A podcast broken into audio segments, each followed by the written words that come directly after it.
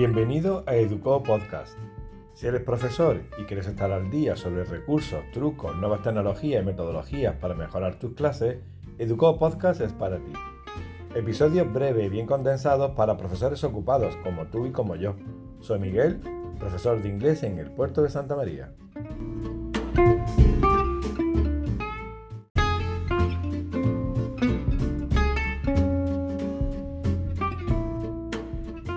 Episodio 10 y último de la primera temporada. Hoy os contaré algunas razones por las que usar Twitter. También hablaré de Google Chat y las salas, ahora que las tenemos en la cuenta corporativa de Gmail y nuestra aplicación móvil. Además, voy a mantener un encuentro de pasillo con la profesora Águeda López, que nos hablará sobre Moodle. Nada, espero que os guste este último episodio. ¡Comenzamos!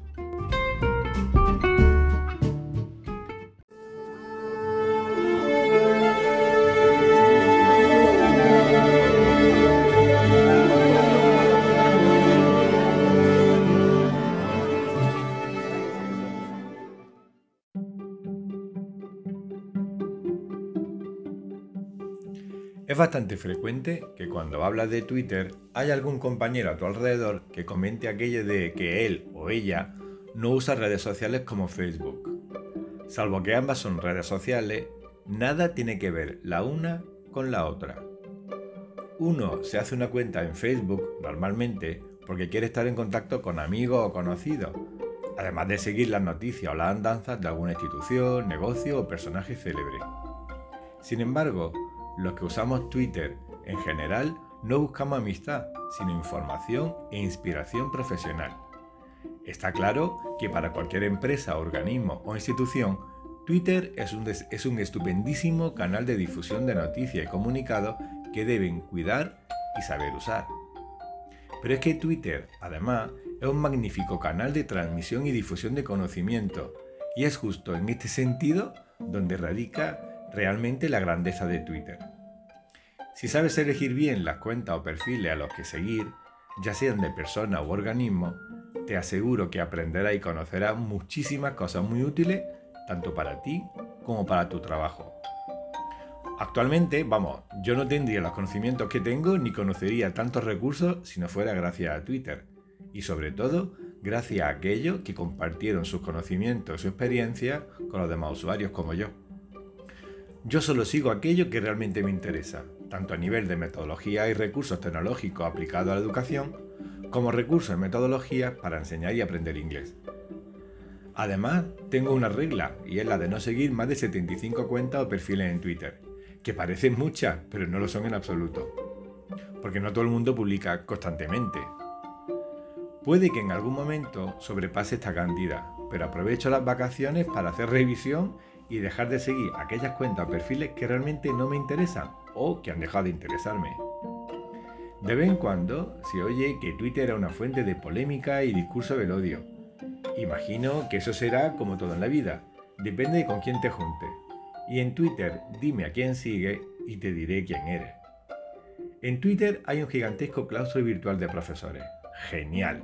Grandes profesionales en los que os puedo asegurar he encontrado inspiración para avanzar o probar nuevas cosas. Sobre todo he aprendido mucho gracias a Twitter, os lo puedo asegurar. Creo sinceramente que las vacaciones pueden ser un buen momento para, que cualquiera de vosotros conozca esta increíble fuente de información y seguro que en tu departamento hay algún compañero que usa Twitter y que te puede recomendar algunas cuentas a las que puedes seguir. Si además te anima a compartir aquello que puede ser de interés para otros, pues tanto mejor. Hay quien entra en Twitter solamente para informarse, así empecé yo, y también para descubrir cosas nuevas, ¿no? Porque no es obligatorio compartir ni tus conocimientos ni tu experiencia, es decir, tú puedes entrar para informarte. Aunque es verdad que hay una regla no escrita a modo de lema en todo Twitter. Aquello que no se comparte, se pierde. Por cierto, mi cuenta en Twitter es arroba Miguel Armillas y creo que también te puede interesar, por ejemplo, ser, ser trabajador de Fundación Safa, las cuentas arroba Fundación Safa o, por ejemplo, arroba Safa San Luis, si es que trabaja en este centro.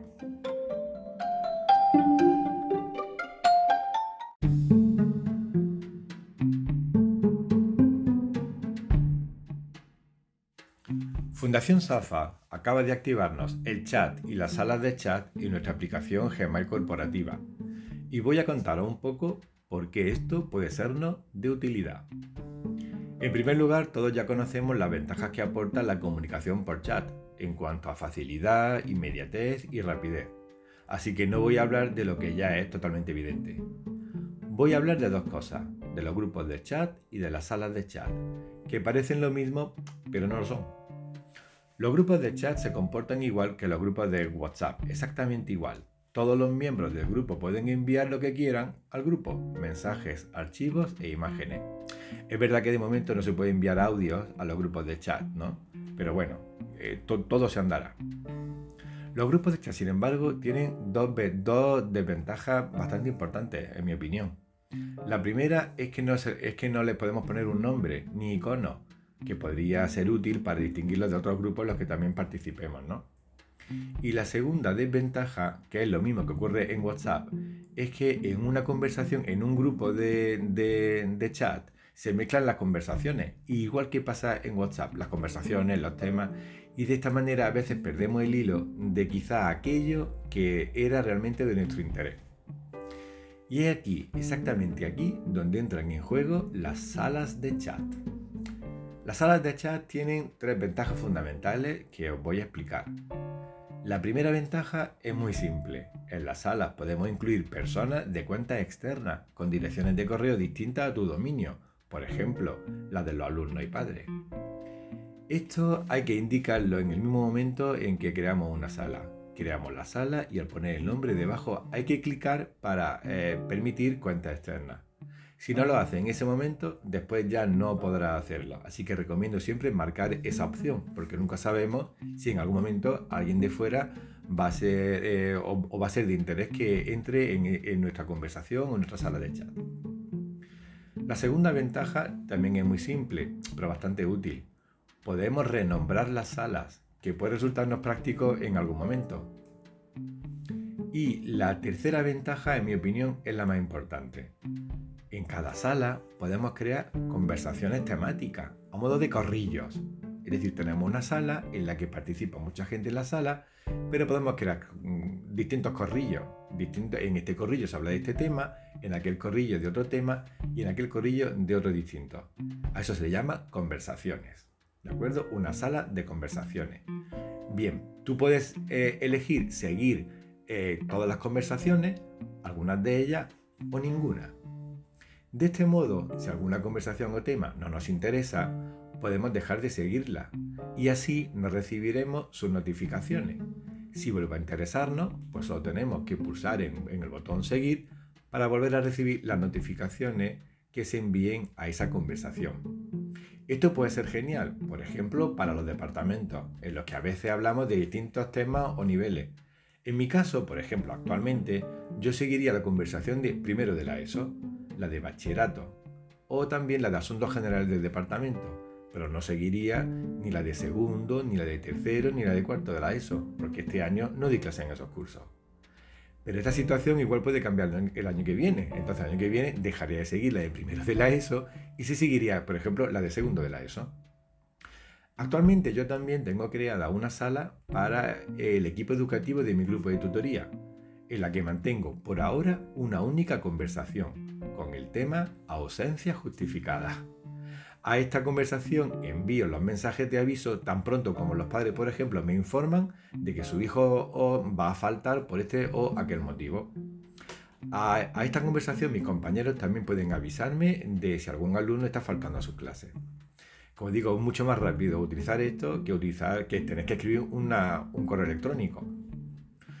Y una cuarta ventaja que tienen la sala y las conversaciones es que nos permiten compartir archivos y establecer tareas mm, entre los miembros de una conversación. Pues, por ejemplo, para repartirnos, oye, mira, tú haces tal y cual, eh, de verdad que lo de las tareas es una cosa fantástica. Por supuesto, también podemos organizar una videollamada con Meet en un Plus Plus. Todo esto va genial, en serio, para trabajar en equipo. Bueno, espero haberte sido de ayuda y que tenga un poquito más claro para qué sirve el chat y las salas. De todos modos, he dejado un enlace a un vídeo tutorial muy clarificador con los detalles del, eh, perdón, en los detalles del podcast. ¿De acuerdo? Vea los detalles y ahí tendrá el enlace. Bueno, pues esto ha sido todo por hoy en cuanto a, en cuanto a trucos.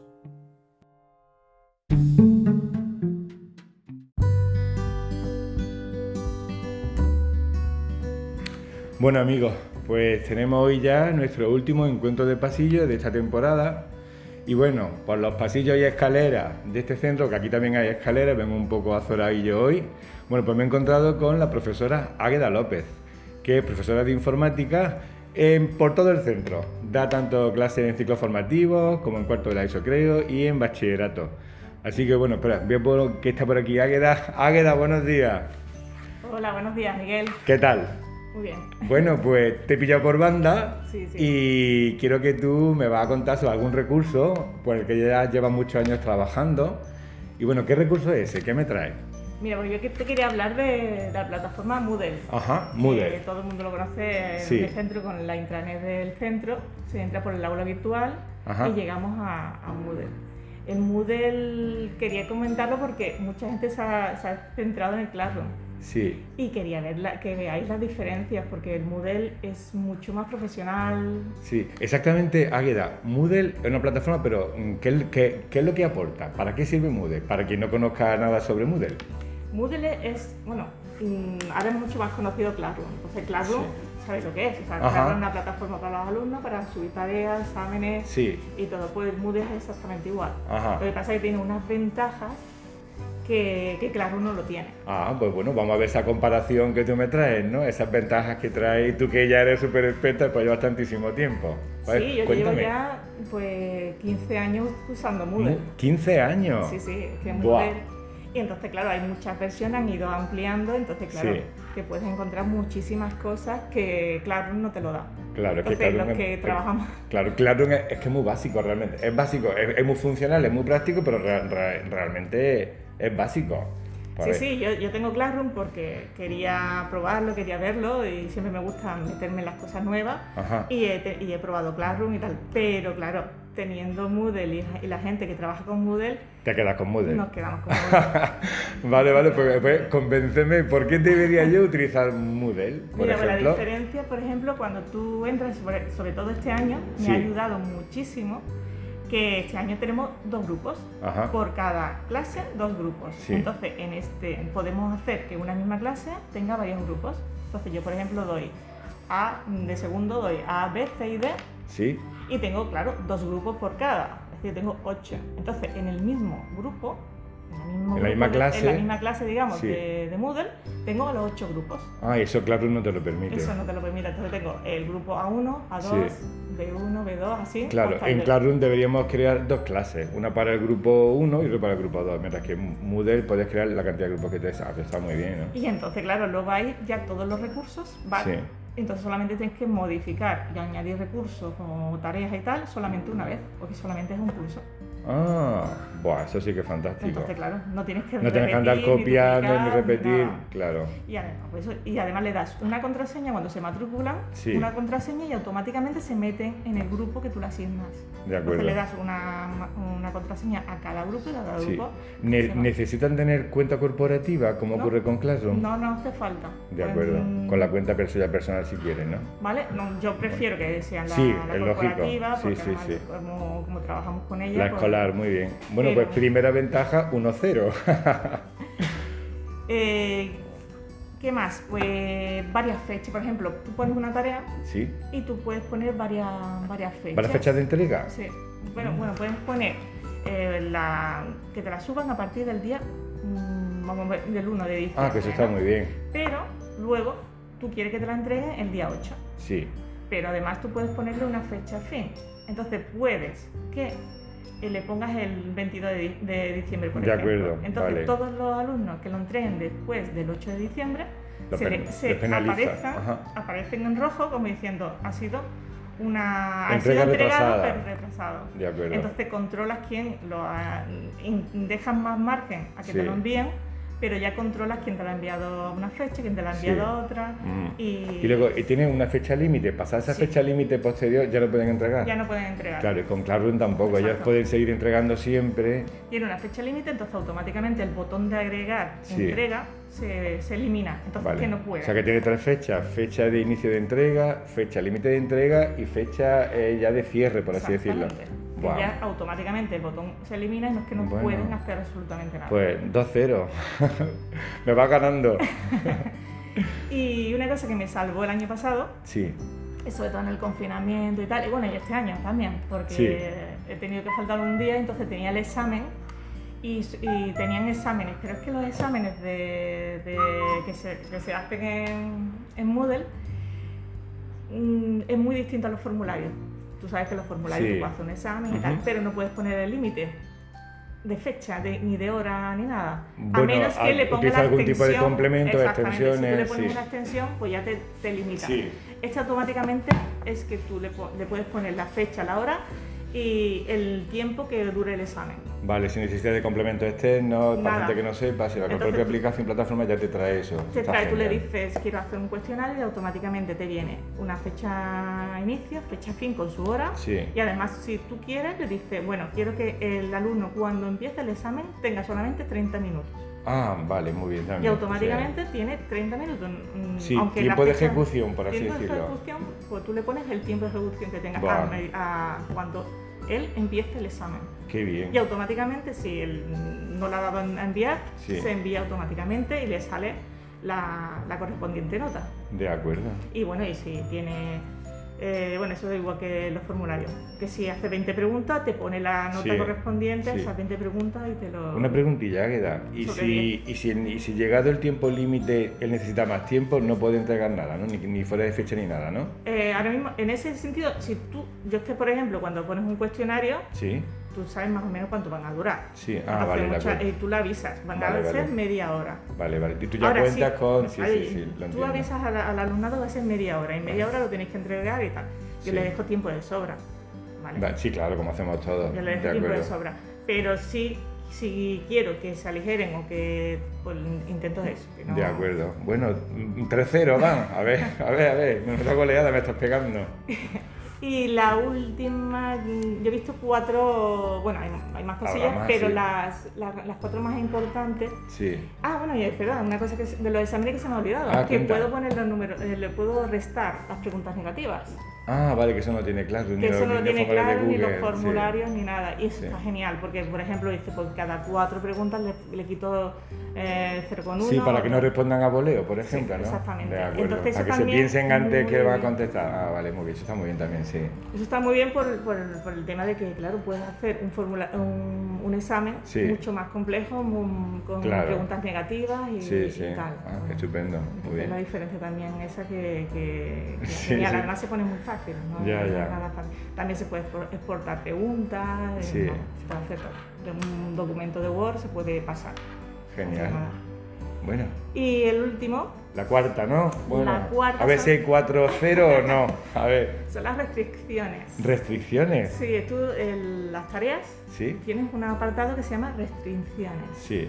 Entonces me viene muy bien, sobre todo este año, que a lo mejor pongo un examen y, no, y solamente quiero que lo vea el grupo que va a hacer el examen. Sí. No quiero que lo vean los demás. Ajá. Entonces, eh, automáticamente yo le digo que solamente una restricción, eh, le dice, debe cumplir esta tarea que solamente lo pueda ver este grupo. De acuerdo. Entonces, automáticamente el, el, yo abro el examen. Sí. Y aunque el otro grupo esté en casa y pueda conectarse, no ve nada. A no ser que con un pantallazo como quien quiera, claro. es inevitable. Eso es inevitable. pero yo, vamos, yo lo que hago es me pongo detrás de la clase y solamente dejo que abran esa pestaña. ah, vale, que claro, tú me estás hablando de exámenes presenciales. ah, claro, qué yo bueno. hago un examen presencial claro, y sabemos que ahora eh, el, el examen Sí, Tú haces un examen, pero la, el otro, la mitad del grupo está en, casa. en casa. Ya, ya. Entonces, si saben la hora, si se hablan, porque entre ellos claro, hablan, sí. entonces ellos saben que eh, va a haber el examen a esa hora. Pero no pueden ver la prueba, de acuerdo. Entonces, lo que hacen es conectarse para ver la prueba. Entonces, entonces lo que, ¿cómo lo evito? Pues le pongo una restricción que solamente si este perteneces a ese grupo puede ver el examen. Entonces, ah, aunque tú pues estés en casa y te conectes, la plataforma no ves el examen. Muy bien. Y solamente le dejo esa pestaña, no le dejo que abran otra pestaña para que bueno, suba al drive, no haga un pantallazo y, Bueno, pues verdaderamente 4-0. Bueno, ahora tengo yo tengo una duda, queda. Sí. Eh, existe mm, Google Claro, los alumnos utilizan mucho la, aplicación para móvil de Google Claro. ¿Existe una aplicación similar para Moodle? Sí, porque es que lo puedes tú te pones conectar a Moodle, yo me conecto a Moodle simplemente con el móvil. Es una página web. Una página web, pero existe, eh, es simplemente una curiosidad mía que tengo. ¿Existe aplicación para.? Yo la aplicación no lo conozco. No la conoces, ¿no? De acuerdo. Pero tú te conectas directamente con el móvil. Yo, yo he puesto tareas por el móvil. Sí y puedes perfectamente entras en el brocal Safari y con el móvil se puede hacer, subir tareas. No, sí, lo decía por, por, el tema de las notificaciones. Cuando tú envías algo que llegue notificación, supongo que le llegará por correo. Porque sí, le llega por correo. Cuando tú, haces, cuando tú calificas, le llega por correo al alumno. Pues qué bien, Águeda. Me he quedado con bien investigar yo y quiero que para el curso que viene o más adelante sí que voy a, hacer algo con Moodle. Sí, para, probar. un curso para que pruebes porque la verdad que las ventajas que tiene y tiene muchas más. Lo que pasa es que esas cuatro para mí me han salvado la vida en estos días. Yo hice algo de Moodle, pero era sobre todo para entregar recursos y cosas así hace ya unos años. Pero es verdad que desde que empezó con Classroom, todo lo he hecho con Classroom o con, con documentos Google, con formularios Google, pero nunca con Moodle. Pero bueno, nunca es tarde. Y, después de las ventajas que me has contado, pues seguro que en algún momento seguro que lo voy a utilizar. Y si alguien nos está escuchando, pues espero que también, después de haber escuchado la goleada que me ha pegado Águeda, porque yo, bueno, he intentado regatear con aquello de la aplicación, pero bueno, creo que, no sé, las ventajas que aporta Moodle eh, más que pesa muchísimo ah, más que lo que puede. ¿Y una quinta? A ver, una, la quinta del pastel, a ver, dime. ya es genial. A ver. Tú tienes tu curso montado. Sí. Es decir, que no tienes que archivar ni duplicar ni nada como pasa en Claro. Ah, sino claro, tú tienes sí, tu curso montado, puedes las tareas guardarlo en curso para otro. quitarlas, ocultarlas. Por ejemplo, dice, tengo mi tarea puesta y ahora lo que hago es, pues mañana la quiero activar, la activas pasado tengo otro examen, lo que sea, a lo mejor este examen no quiero que lo vea, pero se lo voy a poner a lo mejor por casualidad, se lo voy a poner al otro grupo, lo, lo, ocultas y lo vuelves a activar cuando tú quieras. eso, creo que ya me había hablado con, con, algún grupo que decían que no veían la tarea, claro, era por eso que tú lo activas y desactivas en función de la, necesidad. Ah, pues, bueno, pues. Y entonces eso ya es genial, porque entonces puedes tener tu grupo montado, puedes trabajar eh, montando tu grupo sin que nadie se dé cuenta porque tú tienes las cosas ocultas y mm. tienes todo. Y el año siguiente es que lo tienes todo montado. Lo único que tienes que hacer es una copia de seguridad, lo guardas para guardar los datos de los exámenes de alumnos, o cualquier cosa si tiene que mirar los datos del año siguiente, pero tienes todo, limpias los alumnos y vuelves a meter nuevos. Pues genial. Y tienes el curso montado, puedes modificarlo cuando quieras y eso en Classroom es un poquito distinto, claro, y, distinto, distinto. cuesta, cuesta un poquito más. Entonces, eh, a tener todos los años el mismo curso y simplemente es avanzar, digamos, poniendo nuevos recursos y tal, eso está genial. Qué bien, Águeda, pues muchísimas gracias. Y bueno, ahora que llega el tiempo de Navidad, a lo mejor alguien se anima, investiga un poquito en estos días de vacaciones aunque igual están hartos ya de cosas del trabajo, pero bueno, si alguien se anima y si no, bueno, pues para cuando tengan tiempo. Yo les animo a que lo utilicen porque es que no va a volver a Muy bien, bueno, pues si alguien quiere alguna consulta, Águeda López de Safa San Luis está disponible para resolver cualquier cosilla, ¿verdad? Venga, pues Águeda, muchísimas gracias por participar. Gracias a ti, Miguel. Os recordamos que aquí han terminado los encuentros de pasillo de esta primera temporada. Y bueno, si Dios quiere y si sigue la cosa, pues volveremos con más encuentros de pasillo en en el próximo año. Pues nada, hasta luego amigos y muchísimas gracias Águeda. Adiós.